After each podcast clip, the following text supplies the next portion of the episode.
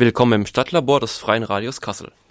In unserer Sendung vom 14. September 2023 geht es um einen prominenten Kulturort in Kassel, die Grimmwelt, ein Ausstellungshaus zu den Werken, zum Wirken und zum Leben der Brüder Grimm. Unsere Gäste heute Ute Lili Mohnberg, die seit November 2022 für den Bereich Ausstellung zuständig ist, und Jan Sauerwald, Geschäftsführer und Programmleiter der Grimmwelt. Vom Stadtlabor-Team für Sie am Mikro Erik Seitel und Klaus Scharke. Guten Tag, Frau Mohnberg. Guten Tag, Herr Sauerwald. Guten Tag. Guten Tag. Frau Mohnberg, Herr Sauerwald, einsteigen wollen wir in unsere Sendung mit der ultimativen Lobhudelei für Ausstellungshaus. Wir sind gespannt, wie, die, wie Sie diese Steilvorlage aufnehmen werden. Von einem gewissen Johann Wolfgang von Goethe ist das Zitat im Folgenden überliefert. Sie haben es mit der Einstiegsfrage ja möglicherweise schon befürchtet, dass da noch was nachkommt. Wo Licht ist, ist auch Schatten. Soll der Dichterfürst postuliert haben. Wie verhält es sich aus Ihrer Perspektive mit den eher schattigen Seiten der Grimmwelt? Ja, die Grimmwelt ähm, thront ja am äh, Weinberg in Kassel in äh, einem sagenhaften Umfeld, einer tollen Umgebung und ähm, ist ein, ein wichtiger Bezugsort geworden seit äh, ihrer Eröffnung September 2015 mit äh, großartigen Besucherzahlen und versucht hier ähm, einen neuen Kontext zu spannen zum Werk, Wirken, Leben und vor allem den Kinder- und Hausmärchen Jakob und Wilhelm Grimms und wird, äh, glaube ich, von der Kasseler Bevölkerung sehr äh, geschätzt und gut angenommen. Das, das merken wir immer wieder. Also das ist erstmal die helle und die lichte Seite. Und in der Ausstellung, Dauerausstellung der Grimmwelt werden auch äh, Jakob und Wilhelm Grimms Werk äh, eben sehr breit und ausführlich vorgestellt und dargestellt. Und ähm, auch die Biografie ist ja ein wichtiger Bezugspunkt der Ausstellung der, der beiden ähm, Germanistenbrüder und äh, auch weiterer Familienmitglieder. Was vielleicht etwas zu kurz kommt momentan in der aktuellen Dauerausstellung sind auch persönliche Züge Jakob und Wilhelm Grimms, die ähm, sicher bekannt sind, aber vielleicht noch etwas unterbeleuchtet sind. Also zum Beispiel die Eitelkeit, der Drang, äh, auch wissenschaftlich voranzukommen und äh, sich auch gegen Konkurrenten durchzusetzen. Jakob Grimm beispielsweise war dafür bekannt in seiner Zeit, wenn er Auftritte hatte in der Berliner Zeit, auch sich immer sehr ähm, farbenfroh und, und äh, sehr viel Wert auf seine, seine Kleidung zu legen und hatte da gewisse Marotten mit ähm, entwickelt und war bekannt dafür in der Berliner äh, Szene, ähm, in der er dann auch äh, auftrat in seiner späteren Berliner Zeit. Und auch die Auseinandersetzungen mit äh, Konkurrenten und die damit verbundenen Eitelkeiten, also ähm, gegenüber Hoffmann von Fallersleben zum Beispiel, ähm, da gab es einige Geschichten, die also das, das, die, die sind in der aktuellen Dauerausstellung noch nicht so thematisiert. Ähm, und das äh, sind doch auch Punkte, die wir zukünftig äh, genauer angucken wollen, weil sie natürlich auch die, die Personen mit Leben erfüllen. Wenn man zum Beispiel die Hoffmann von Fallersleben-Affäre betrachtet, ähm, das ist eigentlich ein sehr interessanter Vorfall gewesen, der auch sehr viel über die Persönlichkeiten, gerade auch ähm, Wilhelm Grimms ähm, und Hoffmann von Fallersleben auch äh, darstellt. Zum Beispiel ähm, war dieser Vorfall an dem Geburtstag Wilhelm Grimms in Berlin und äh, Hoffmann von Fallersleben war uneingeladen eben zu Besuch und die Studenten sind äh, vor das Haus gezogen, um Wilhelm Grimm zu gratulieren und haben gesungen. Und dann hat sich eben Hoffmann von Fallersleben am Fenster gezeigt und äh, daraufhin haben die Studenten eben ihn auch äh, sehr groß gefeiert. Und äh, das war ein Vorfall, der Wilhelm Grimm äh, aus mehreren Gründen ähm, ja sehr beschäftigt hat. Ähm, zum einen ähm, war es auch politisch etwas äh, heikel, da ähm, Hoffmann von Fallersleben eben gerade als Professor in Breslau entlassen wurde. Ähm, aber natürlich spielte auch die Eitelkeit äh, eine sehr große Rolle. Und äh, wenn man zum Beispiel in den Unterlagen äh, in der Staatsbibliothek in Berlin nachschaut, dann sieht man, dass ähm, Wilhelm Grimm tatsächlich alle Artikel rund um diesen Vorfall gesammelt hat, die in den Zeitungen erschienen sind. Und er hat auch in seinem Tagebuch notiert, dass Hoffmann von Fallersleben eben uneingeladen erschienen ist. Und das sind eben solche Punkte, ähm, wo man eben einfach auch nochmal tiefer die Persönlichkeiten kennenlernen kann und die wir auch zukünftig gerne äh, weiter zeigen möchten. Kann man, äh, kann man denn dann äh, möglicherweise davon sprechen, sozusagen? Also so, ich höre, ich höre daraus, auch einen, einen kritischen Blick sozusagen auf diese Personen zu werfen, weil die stehen ja da eigentlich auf einem wahnsinnigen Sockel, wenn man das jetzt mal ähm, grundsätzlich so sieht ähm, und ähm, so und und ähm, sie werden als als ähm, Demokratieleute gefeiert. Da gibt es jetzt demnächst äh, auch eine, also 1848, 49, da gibt es ja auch eine Ausstellung, äh, nicht eine Ausstellung, sondern eine Veranstaltung, Lesung bei Ihnen im Haus und äh, wir, die Grimms, äh, sehen wir jetzt erstmal grundsätzlich natürlich in einem sehr, sehr positiven Licht. Und äh, ist es halt auch so, wie wir es vorhin in diesem Zitat von Goethe hatten, dass man da halt auch mal, sage ich mal, eine kritische Auseinandersetzung mit den äh, Persönlichkeiten, sage ich mal, ermöglichen will perspektivisch. Ist das der Ansatz? Absolut. Also das, das kann, muss der Ansatz sein. Und ähm, also wenn wir uns jetzt im Zuge der Veranstaltung, die Sie angesprochen haben, die im Oktober stattfinden wird, ähm, das Jahr 1848 äh, als, als äh, deutsches Revolutionsjahr oder Jahr einer gescheiterten Revolution, aber auch als, äh, also wir haben jetzt ja 175 Jahre Paulskirchenversammlung in diesem Jahr, also es ist halt auch ein Jubiläumsjahr, ein geschichtliches. Also wenn wir uns das Datum jetzt da nochmal genauer angucken, dann muss man festhalten, ähm, dass Jakob und Wilhelm Grimm ja keine Demokraten im, im heutigen Sinne waren, sondern äh, in ihrer Zeit verhaftet als äh, Monarchisten äh, heute äh, betrachtet äh, werden müssen. Und auch in diese Richtung ging auch Jakob Grimms politisches Wirken als Abgeordneter der Paulskirchenversammlung.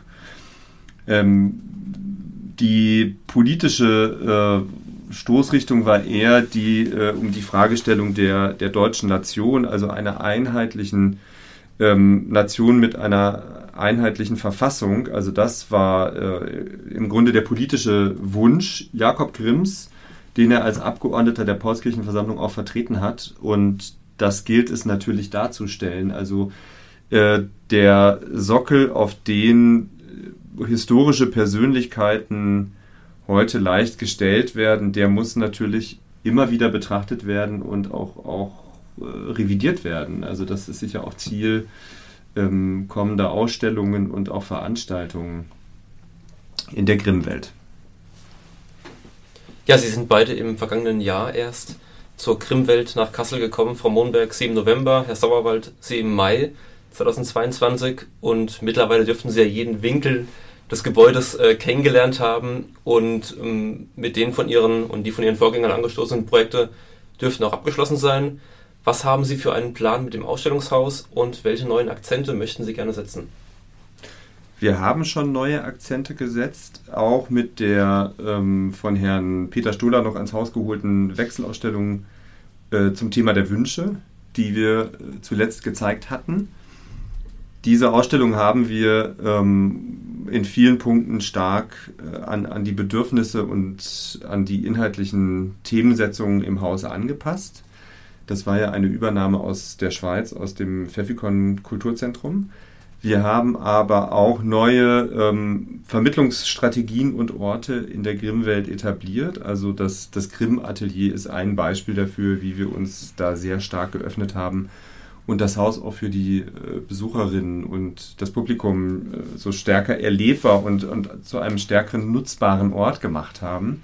Mit großem Erfolg, das wird sehr gut angenommen.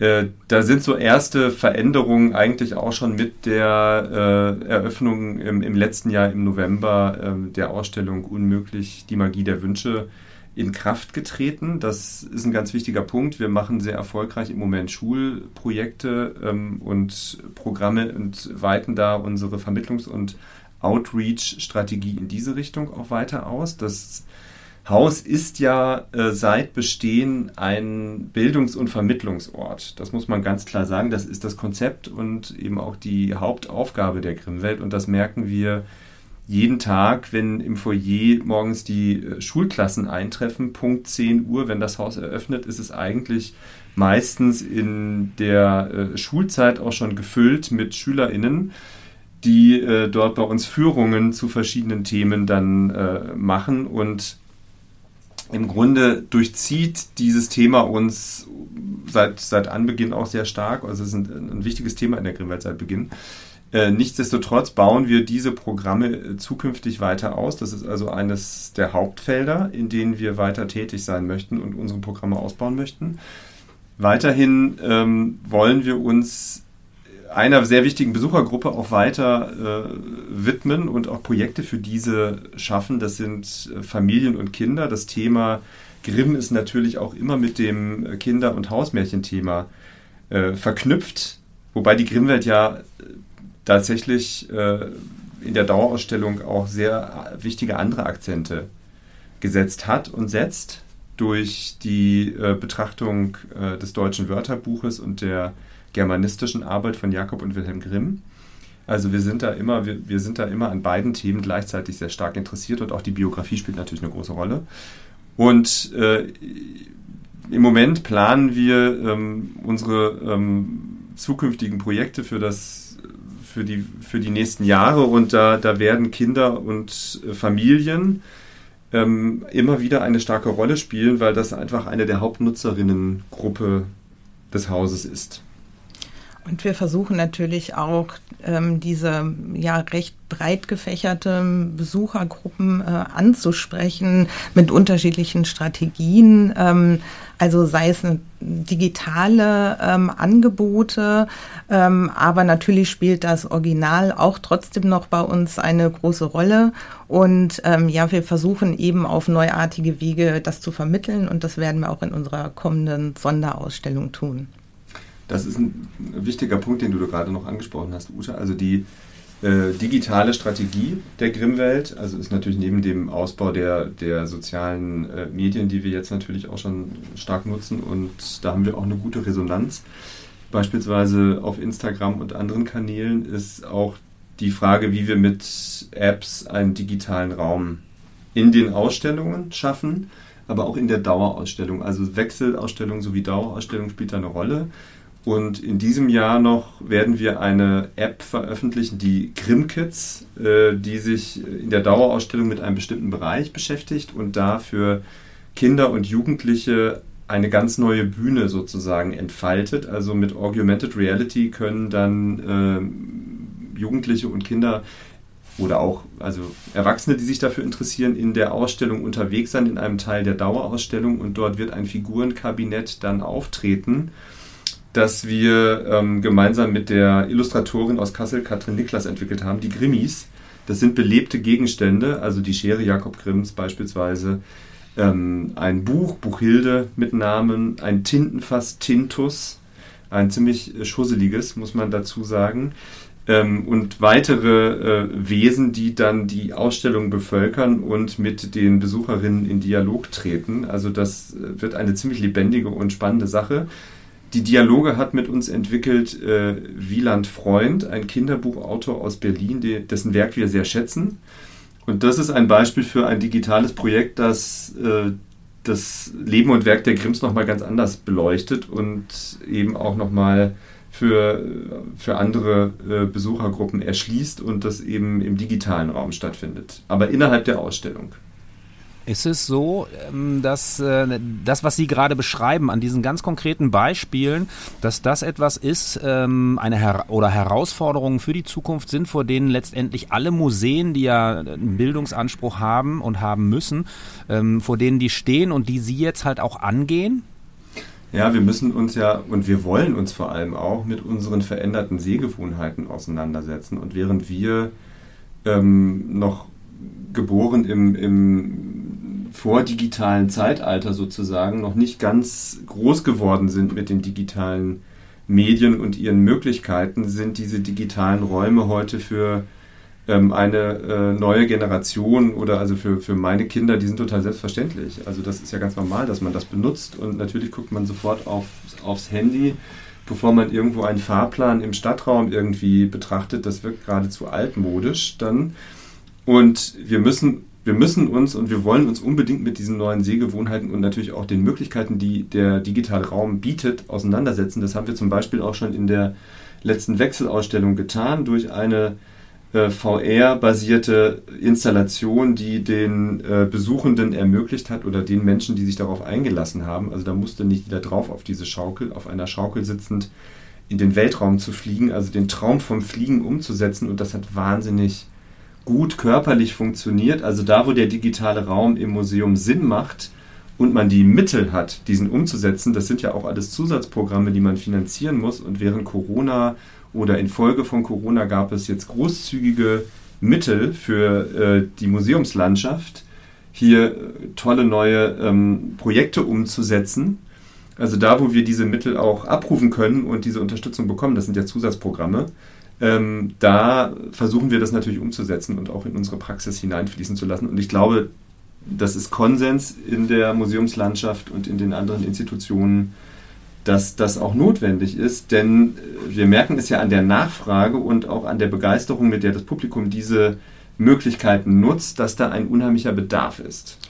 Aber es gibt ähm, ja auch die Möglichkeit, zum Beispiel durch diese neuen Medien eben auch ähm, die Originale, äh, die wir im Museum zeigen, auch besser zu verstehen. Also einiges kann zum Beispiel aus konservatorischen Gründen nicht dauerhaft ausgestellt werden, weil ja natürlich ähm, das Licht auch den Werken dann auf Dauer schadet. Ähm, und da gibt es eben ganz äh, gute Möglichkeiten, eben diese ähm, Originale dann auch dauerhaft für Besucher zugänglich zu machen und ähm, wo man dann auch wirklich drin forschen kann und wirklich hoch aufgelöst sich das auch anschauen kann, wo man eben ansonsten gar nicht die Möglichkeit hat.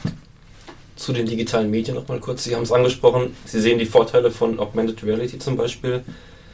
In Zeiten von TikTok und ähnlichen Kurzvideoplattformen ähm, wird immer wieder davon gesprochen, dass jugendliche Kinder, aber auch ältere Menschen ähm, Probleme haben, längere Zeit auf ein, auf ein Thema fokussiert aufmerksam zu sein und dass die Aufmerksamkeitsspanne häufig kürzer wird. Ähm, wie schaffen Sie es, Kinder und Jugendliche zu begeistern, in der Ausstellung ja lange an dem Thema dran zu bleiben und dann auch was mitzunehmen am Ende und nicht in dem gewohnten 30 Sekunden ja eine Sache angucken und dann weitergehen, zu verharren? Also das, das schaffen wir durch ähm, gezielte Publikationen und Programme, also Maßnahmen, die auf Kinder und Jugendliche zugeschnitten sind. Und das machen wir mittlerweile, das gibt es ja schon seit längerem auch für die Dauerausstellung der Grimmwelt, das ist dann die sogenannte Rätselspur. Äh, man bewegt sich mit einer Art Rätselheft äh, oder mit, mit Fragen, äh, die großen Spaß machen, diese zu lösen durch die Ausstellungen. Und für unsere Wechselausstellungen machen wir das auch bei allen Ausstellungen mittlerweile. Das heißt also, die die Rätselspur oder eine Publikation, ein Heft, mit dem Kinder dann selbstständig oder mit ihren Eltern in der Ausstellung unterwegs sind und an bestimmten Stationen bestimmte Aufgaben erfüllen dürfen und können und spielerisch im Grunde am Thema drangehalten äh, werden. Ja, das, das, das wird auch mit Begeisterung aufgenommen. Das machen wir im Grunde, ähm, das ist zum Standard geworden bei uns. Und das ist auch total wichtig, denn das ermöglicht oft auch den Eltern, äh, dann die, die Konzentration auf die Ausstellung, während die Kinder im Grunde beschäftigt sind. Ähm, das funktioniert aber auch immer in Zusammenhang mit unserem schon erwähnten Grimm-Atelier, also einem Ort, an dem alle, die in die Grimm-Welt kommen, ob mit Ticket oder nicht, ähm, im Grunde verweilen können und auch ausprobieren, experimentieren können, mit Materialien arbeiten können, die wir gemeinsam mit IllustratorInnen aus Kassel beispielsweise entwickeln. Also äh, für die kommende Ausstellung ähm, entwickeln wir sehr schöne oder haben wir sehr schöne Materialien entwickelt, gemeinsam mit Rotopol Press und äh, Rita Fürstenau, die auch schon öfter mit der Grimmel zusammengearbeitet hat. Also wir sind da sehr interessiert, auch mit den, mit den Akteuren in Kassel natürlich etwas gemeinsam zu entwickeln. Und äh, die Leute, die hier in Kassel auch davon leben und äh, arbeiten in diesem Feld, ähm, auch da einzubeziehen und zu beauftragen. Also die, die, die Bühne, die wir Kindern und Jugendlichen bieten, äh, ist, das ist so ein Möglichkeitsraum, der, für den man natürlich dann auch sehr viel Zeit oder auch Publika also, also Mittel in die Hand nehmen muss. Also wir machen eben eigene Publikationen dazu und es ist ja nicht so, dass durch die digitalen Sehgewohnheiten jetzt äh, Menschen äh, gar nicht mehr die Möglichkeit haben, sich länger als 30 Sekunden zu konzentrieren. Äh, Im Gegenteil, wir erleben immer wieder in, in der Grimmwelt, dass äh, das Museum oder der Ausstellungsort als Institution und als Ort sehr gut funktioniert für diese Konzentrationsprozesse. Okay, bis hierher erstmal ganz, ganz herzlichen Dank an unsere beiden Gäste und äh, damit wir ähm, und Sie, liebe Hörerinnen und Hörer, sich einfach kurz erholen können, spielen wir eine kleine Musik ein und hören uns dann gleich wieder im Stadtlabor, in dem es heute um die Grimmwelt geht. Willkommen zurück im Stadtlabor ähm, des Freien Radios Kassel. Unser Thema heute ist die Grimmwelt und äh, wir haben jetzt auch in der auf der ersten äh, auf unserer ersten kleinen Reise so schon ganz ganz viele Dinge von unseren beiden Gästen gehört und ähm, ich möchte ganz gerne jetzt nochmal bei dem von Ihnen formulierten Bildungs- und Vermittlungsauftrag ähm, anfangen, den Sie für sich ähm, definieren und auch sehr, sehr ernst nehmen mit dem. Und ähm, da bin ich in der Vorbereitung ähm, darauf aufmerksam geworden, ähm, dass ähm, jetzt ähm, Herr Sauerwald von seiner Herkunft her irgendwie ganz, ganz viel mit der Graffiti-Welt zu tun hatte im, im Vorfeld. Ja, da gab es äh, für das äh, Urban Nation Museum eine, ähm, eine Leitungsfunktion bei Ihnen. Gestern war ich persönlich im Boreal eingeladen. Da wurde ein Street, also ein, ein Graffiti-Führer, Street Art to Go vorgestellt, der Routen in Kassel für Kunst im öffentlichen Raum vorstellt und wo ich so gedacht, wo Herr Sauerwald dann mit auf, äh, auf dem Podium saß, wo ich gedacht habe, wie kommt, wie kommt so jemand, also von, von, dieser, von dieser Kunst im öffentlichen Raum ähm, zur Grimmwelt, wo man diese Leute doch schon äh, etwas länger, ähm, wie sagen, also etwas länger ähm, äh, auf der ähm, auf der Agenda stehen, von vielen Leuten weltweit bekannt sind, aber doch schon irgendwie auch steinalt. Herr Sauerwald? Also ich sehe mich da in der Rolle des Kunst- und Kulturvermittlers. Ich habe äh, eben als Direktor des Urban Nation Museum for Contemporary Urban Art, also ein schrecklich langer Titel für eine Institution, sehr stark an der Kontextualisierung und auch an der Forschung zum Thema äh, Street Art, Graffiti, ähm, im Grunde auch Sprache im Stadtraum, wenn man es mal genau nimmt. Denn das ähm, habe ich gestern auf dieser Veranstaltung im Boreal der CDW-Stiftung auch versucht ein bisschen auszuführen. Also diese geschichtlich äh, spannende oder kunstgeschichtlich spannende Komponente, die wir in dem Feld Kunst im öffentlichen Raum Street Art Graffiti haben, die bezieht sich im Grunde auch auf Sprache, also auf Namen, Schrift. Also das ist ein ist ein spannendes Feld, das fällt immer so ein bisschen unter den Tisch in der, in der ähm, Martha Cooper Library, die ich während meiner Zeit in Berlin an diesem Haus etabliert habe. Wird das auch deutlich, das ist die erste ähm, im Grunde Forschungsbibliothek zum Thema im deutschsprachigen Raum. Also da geht es auch wieder um wissenschaftliche und Bezüge und um Forschung zum Feld. Und ähm, die Frage ist ja, wie man ein bestimmtes Thema über eine Zielgruppe hinaus vermittelt und stärkt und auch stark macht und sichtbar macht. Und darum geht es in der Grimmwelt auch. Also ähnlich wie das Haus, das ich in Berlin geleitet habe, ist es auch ein Haus ohne Sammlung, die direkt ans Haus gekoppelt ist. Also kein klassisches Museum, es ist ein Ausstellungshaus. Das ist ja ganz bewusst entschieden worden durch das dreiteilige Konzept in Kassel. Zu äh, Beginn der Neukonzeptionsphase ähm, die vorgeschaltet war vor dann die Planungs- und, und Bauphase und dann letztendlich die Eröffnung des Hauses 2015. Und aus dieser Perspektive ähm, habe ich mich auch sehr gerne diesem Thema angenähert und äh, versuche dieses jetzt in meiner Praxis als äh, Kulturmanager und Programmleiter äh, der Grimmwelt eben zu vermitteln. Also das, das ist ein Ansatz, der sozusagen äh, das vielleicht verständlicher macht. Für den angesprochenen Stadtführer der CDW-Stiftung, der ja gestern im Grunde erschienen ist, habe ich beratende Funktion gehabt. Das heißt, ich habe diesen Stadtführer äh, dahingehend oder die CDW-Stiftung dahingehend äh, beraten, dass man eben auch eine kunstgeschichtliche Komponente mit hineinnimmt und auch erklärt, wo das Phänomen herkommt und um was es sich genau handelt. Frau Mohnberg, vielleicht noch eine, eine kurze, eine kurze, ein kurzes Statement von Ihnen, was Sie an dieser neuen Aufgabe, die Sie jetzt wahrnehmen, gereizt hat, nach Kassel zu kommen und für die Grimmwelt zu arbeiten. Ja, ich habe mich in der Vergangenheit ähm, sehr oft auch schon mit äh, Literaturausstellungen befasst ähm, und äh, auch mit historischen und kulturhistorischen Ausstellungen und äh, auch immer wieder mit den Brüdern Grimm. Ähm, also ich habe ja schon ähm, in Kassel Germanistik und Politikwissenschaft studiert und bin da natürlich auch schon mit den Brüdern Grimm sehr stark in Verbindung gekommen und mich hat das Thema immer wieder begleitet. Ich habe auch schon ähm, Ausstellungen zu dem Thema machen dürfen in der Vergangenheit und äh, fand es natürlich jetzt ganz toll, ähm, in dieses Haus zu kommen ähm, und dort eben die Möglichkeit zu haben, ähm, mich dort wieder ähm, mit den Krims ähm, zu befassen und eben auch auf neue Art ähm, zu vermitteln. Es ist einfach ein sehr modernes Haus, ein sehr offenes Haus und ähm, mit auch einem sehr großen Team.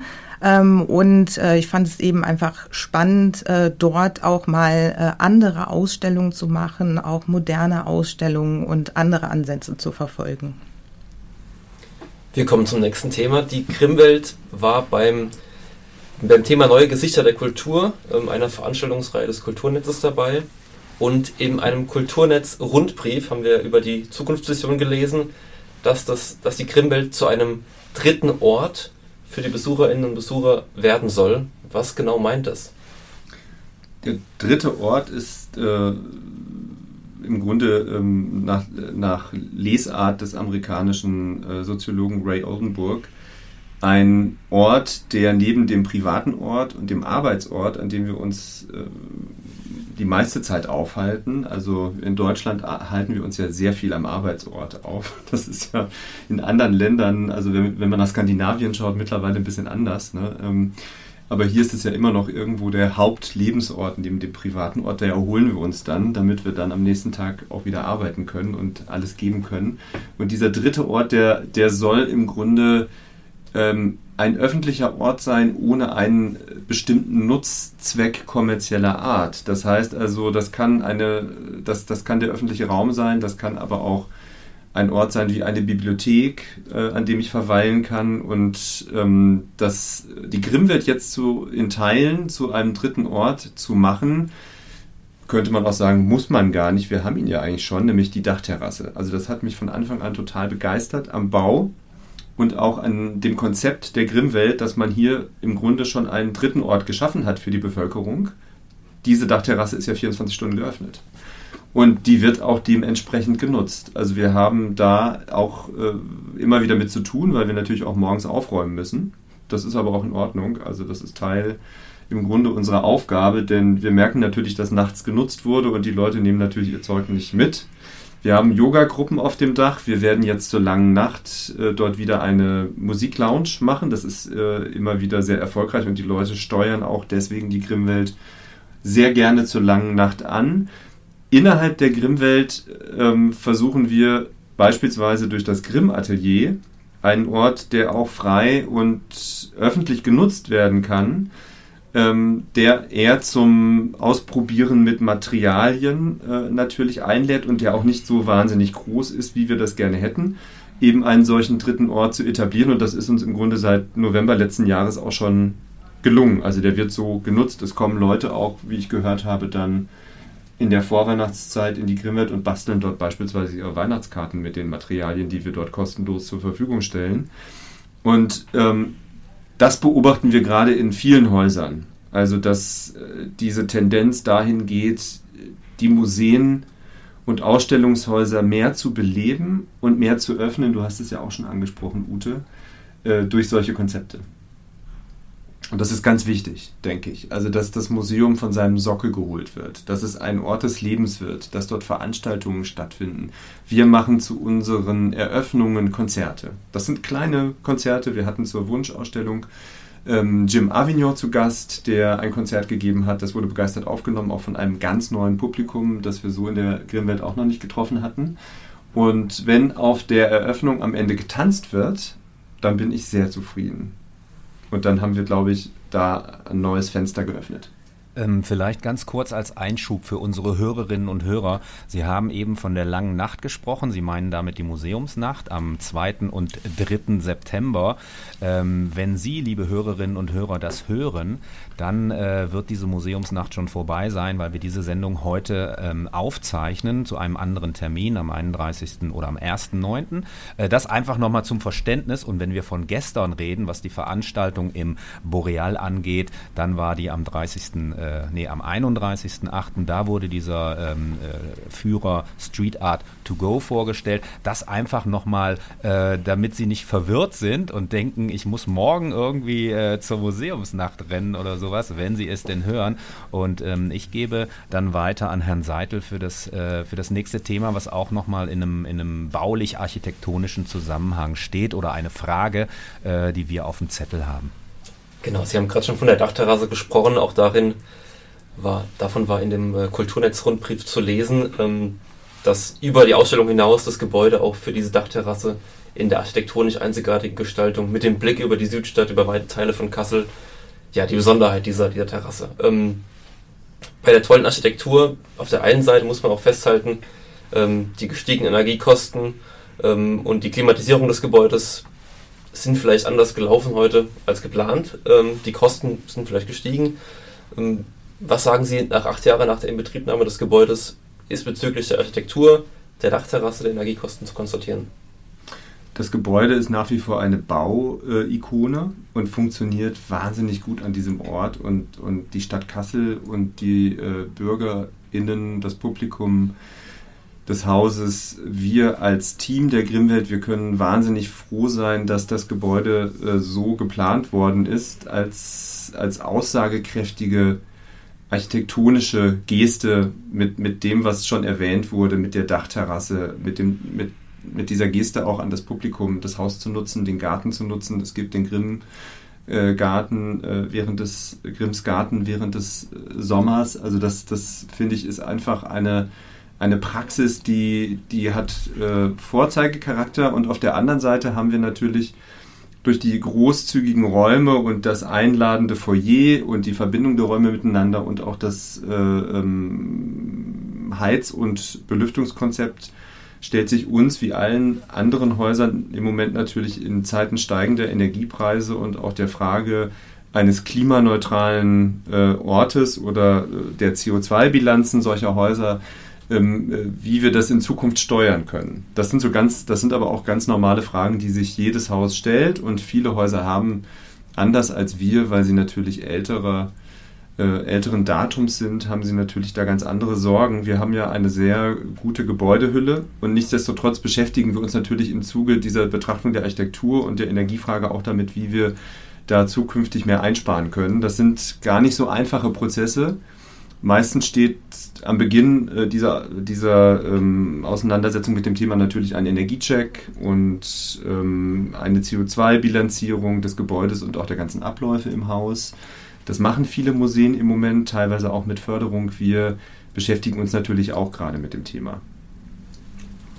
Hm, vielleicht noch ein kurzer, kurzer Hinweis, was jetzt, ähm, sage ich mal, die bauliche Dimension dieses Gebäudes, was ja in der Kasseler Stadtgesellschaft umstritten war, muss man auch ganz klar sagen. Ne? Also so, es gab Leute, die haben gesagt, nein, der Weinberg soll nicht bebaut werden.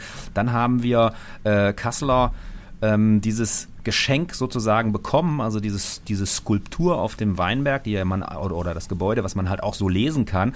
Und äh, für unsere Hörerinnen und Hörer auch mal vielleicht eine kurze Info wie denn dieses Objekt von außen äh, ähm, wahrgenommen wird. Ne? Und äh, 2015 Bau des Jahres vom Architekturmagazin German Architects, der Polis Award 2016 für Stadt- und Immobilienentwicklung des Fachmagazins Polis, Gewinner im Bereich lebenswerter Freiraum.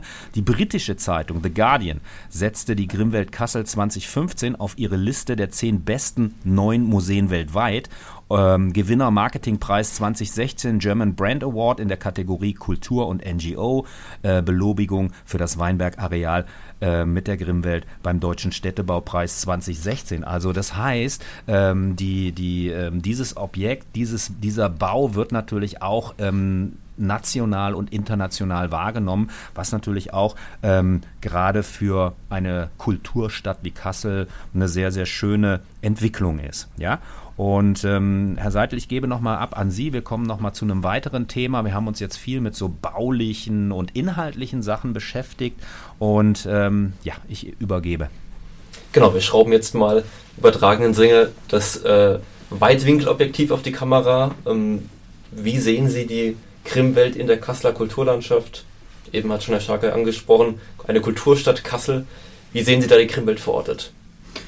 Absolut gut vernetzt, auch mit den anderen AkteurInnen. Also wir, wir sind zum einen über die, die Runde der Leitungspersonen in den Kasseler Kulturinstitutionen immer wieder im Austausch. Wir sind natürlich auch im Austausch mit äh, Hessen Kassel Heritage. Da gibt es äh, natürlich zum Thema Torwache und der Zukunft der, der, der Torwache ähm, auch als, als Spielort ähm, Gespräche ähm, wir sind immer wieder ähm, auch, äh, unterstützen wir uns gegenseitig, wenn es um Ausstellungsprojekte geht, auch in ganz praktischen Fragen, sei es über Leihgaben. Wir haben gerade für unsere jetzt kommende Sonderausstellung Akte Rumpelstilzchen ähm, starken Leihverkehr. Äh, wir haben da einige äh, Dinge ausgeliehen und werden ausleihen für die Ausstellung von der, MH, von der HKH natürlich. Ähm, Hessen-Kassel Heritage. Hessen-Kassel Heritage, ja. Wir sind alle noch im Gewöhnungsprozess, aber es funktioniert teilweise schon ganz gut mit dem neuen Titel. Äh, es gibt natürlich engen Austausch mit dem Stadtmuseum, schon alleine über die Grimm-Sammlung. Also, denn die Grimm-Sammlung ist ja beim Kulturamt äh, auch angesiedelt und der Stadt Kassel, also die, die Grimm-Sammlung der Stadt Kassel. Und aus der Sammlung äh, zeigen wir natürlich permanent in der Dauerausstellung, aber auch in Sonderausstellungen und äh, wir sind äh, natürlich auch immer wieder mit den, mit den AkteurInnen der freien Szene im Austausch. Mit dem Staatstheater machen wir gemeinsam auch Programme und Projekte.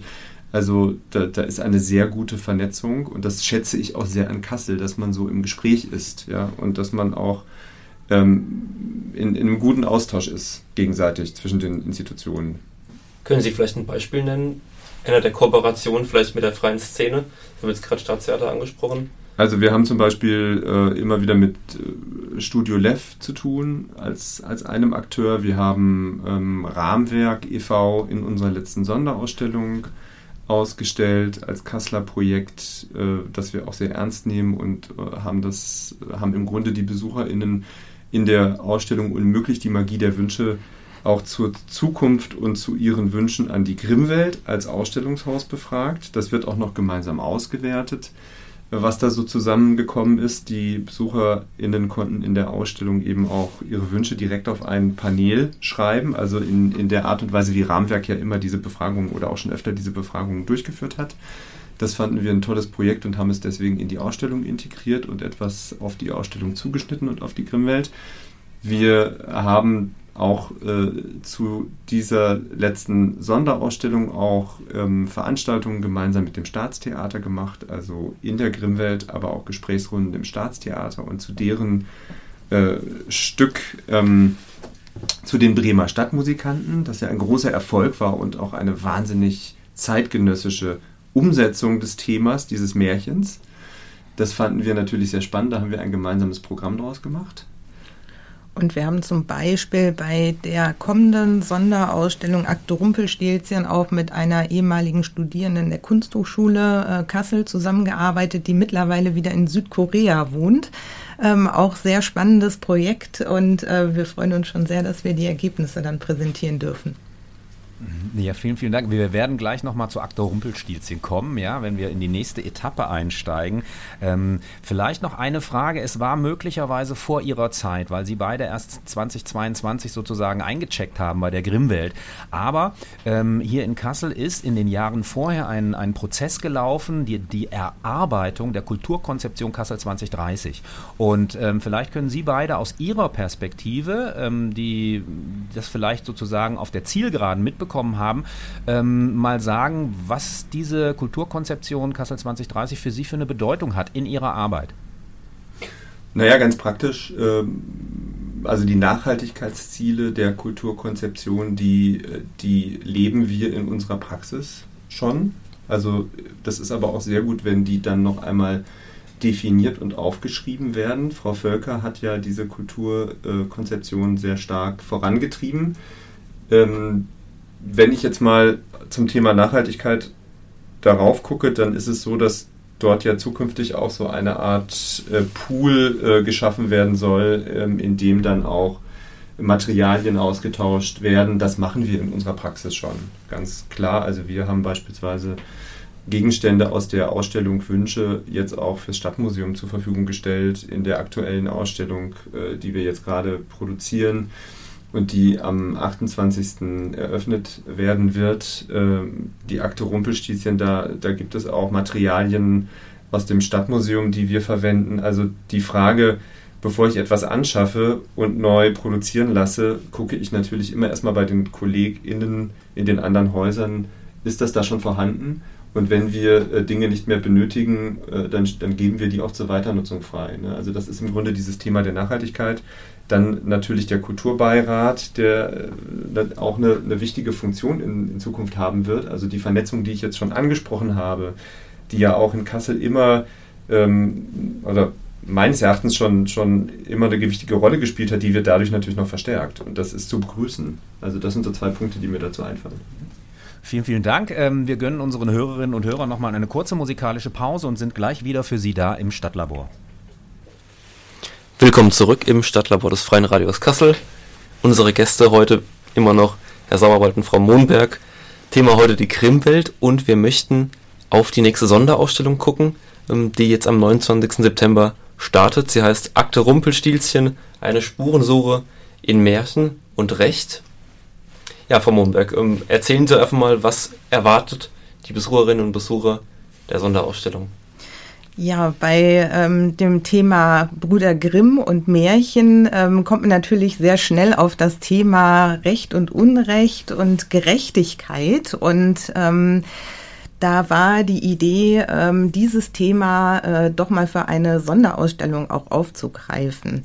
Und ähm, wir werden jetzt ähm, tatsächlich äh, das Thema äh, aber nochmal von einer etwas anderen Seite aufrollen. Äh, die Märchen spielen natürlich auch bei uns eine Rolle. Und zwar werden wir erstmal einsteigen, auch mit dem Thema Recht und Gerechtigkeit in den Märchen. Ähm, und äh, wir werden uns aber auch anschauen, dass es neben den äh, typischen ähm, ja, äh, Charakteren, die gut und böse sind, aber auch Charaktere gibt, die so etwas ambivalent sind und äh, wo man mal darüber nachdenken könnte, ob sie denn wirklich gut oder böse sind. Und wir möchten unsere Besucherinnen und Besucher auch da mitnehmen ähm, und eben auch selbst entscheiden lassen. Und deswegen haben wir eben auch viele Mitmachstationen, äh, wo man eben die Möglichkeit hat, ähm, sich einmal mit der Thematik äh, des Märchens zu befassen. Wir insgesamt werden wir drei Märchen nämlich betrachten ähm, und äh, dort kann man dann eben entscheiden, ähm, wie die Charaktere denn zu bewerten sind. Ähm, und äh, als nächstes Thema äh, widmen wir uns dann in dieser Ausstellung einmal einem eher unbekannten Thema, nämlich Jakob und Wilhelm Grimm auch als ähm, Rechtsforscher. Ähm, und zwar wissen ja viele gar nicht, dass ähm, beide eben auch Jura studiert haben. Und ähm, wir haben da ein ähm, recht wichtiges, aber doch eher unbekanntes Werk von Jakob Grimm, nämlich die deutschen Rechtsaltertümer, die wir einmal näher vorstellen wollen.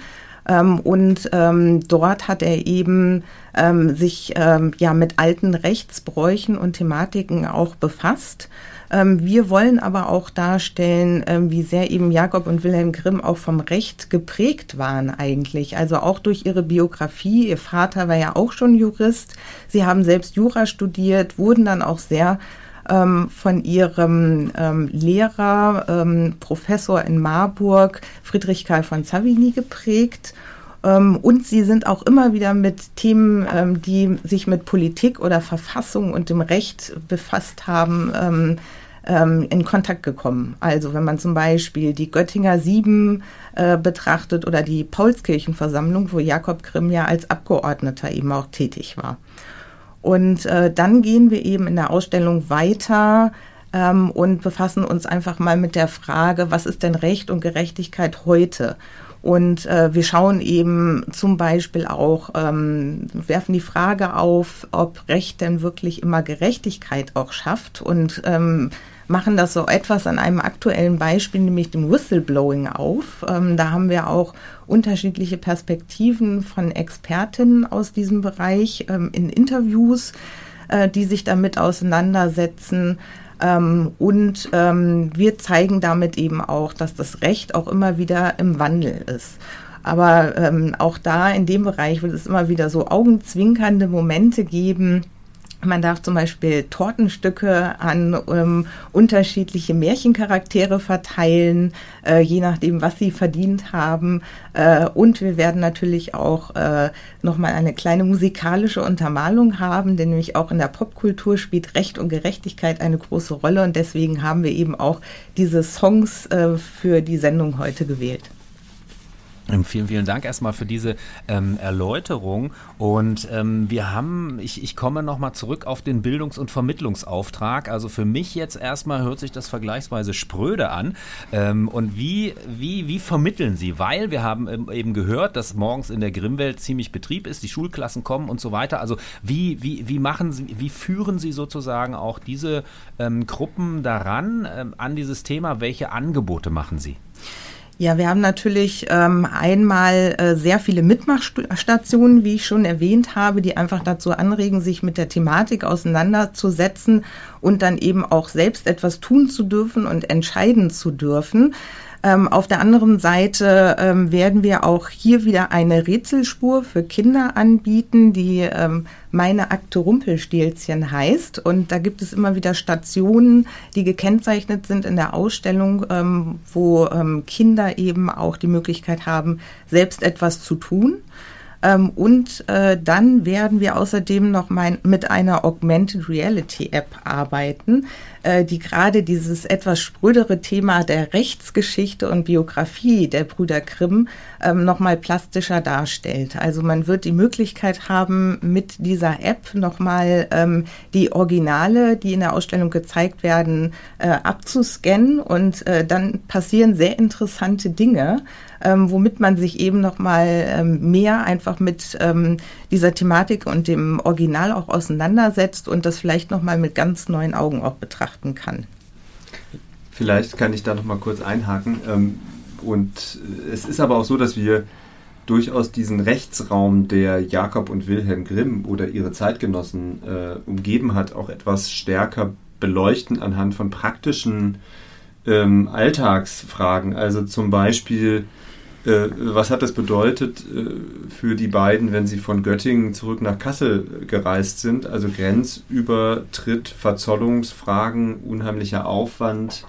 Da äh, äh betrachten wir ein äh, Briefdokument von Jakob Grimm, der das sehr ausführlich schildert. Wir, wir gucken uns das im Grunde ähm, alltagstauglich an. Und das ist vielleicht auch eine Ebene, auf die man das dann äh, runterbrechen kann. Und es geht dann halt auch um die Frage ähm, eines Brotaufstandes in Kassel, der 1830 stattgefunden hat und in einer bis dato noch nicht gezeigten Radierung von Ludwig Emil Grimm, dem Malerbruder Jakob und Wilhelm Grimms, äh, nochmal ähm, erstmalig präsentiert wird und äh, der auch dann wiederum in der Ebene der Augmented Reality App ähm, auch eine Rolle spielt. Also wir versuchen das ja praktisch auch äh, zu erläutern, was das für unsere Lebensbedingungen heute bedeutet, anhand heutiger Gesetze, aber auch in der Zeit Jakob und Wilhelm Grimms. Und vielleicht jetzt noch, und, und zwar wirklich ganz kurz, so, so ein Elevator-Pitch, sage ich mal, von Ihnen beiden, äh, die, Ihre Vision für die Grimm-Welt. Ne? Wo, wo, wo soll, wo darf es hingehen? Und wirklich ganz kurz und knapp, und weil wir jetzt sozusagen auf der Zielgerade unserer Sendung sind. Ein offenes Haus, das für alle Interessierten und für ein großes Publikum ähm, eine einen Ort definiert, an dem sie gerne verweilen, an dem sie sich gerne informieren, weiterbilden und äh, Neues dazulernen über Jakob und Wilhelm Grimm und auch äh, eben gerne das Umfeld besuchen. Also ein, ein Ort, der das Werk in einen Kontext, in den Stadtraum setzt und der auch Menschen äh, nach Kassel bringt, um sich mit Jakob und Wilhelm Grimms Werk zu beschäftigen. Ja, und ein Ort auch, der sich immer wieder wandelt und auch neuen aktuellen Fragestellungen stellt und äh, eben diese auch vielleicht in Kontext setzt mit der Geschichte und eben auch immer wieder die Frage stellt, was haben denn die Brüder Grimm uns heute eigentlich noch zu sagen? Soweit. Vielen Dank, Frau Momberg und Herr Sauerwald, für die Teilnahme an der Sendung, dass Sie mit uns so gut gesprochen haben über die Grimmwelt. Waren sehr spannende Themen dabei. Ähm, und liebe Hörerinnen, liebe Hörer, das war's vom Stadtlabor des Freien Radios Kassel. Wir hören uns dann wieder nächsten Monat und bis dahin. Vielen Dank für die Einladung. Vielen Dank.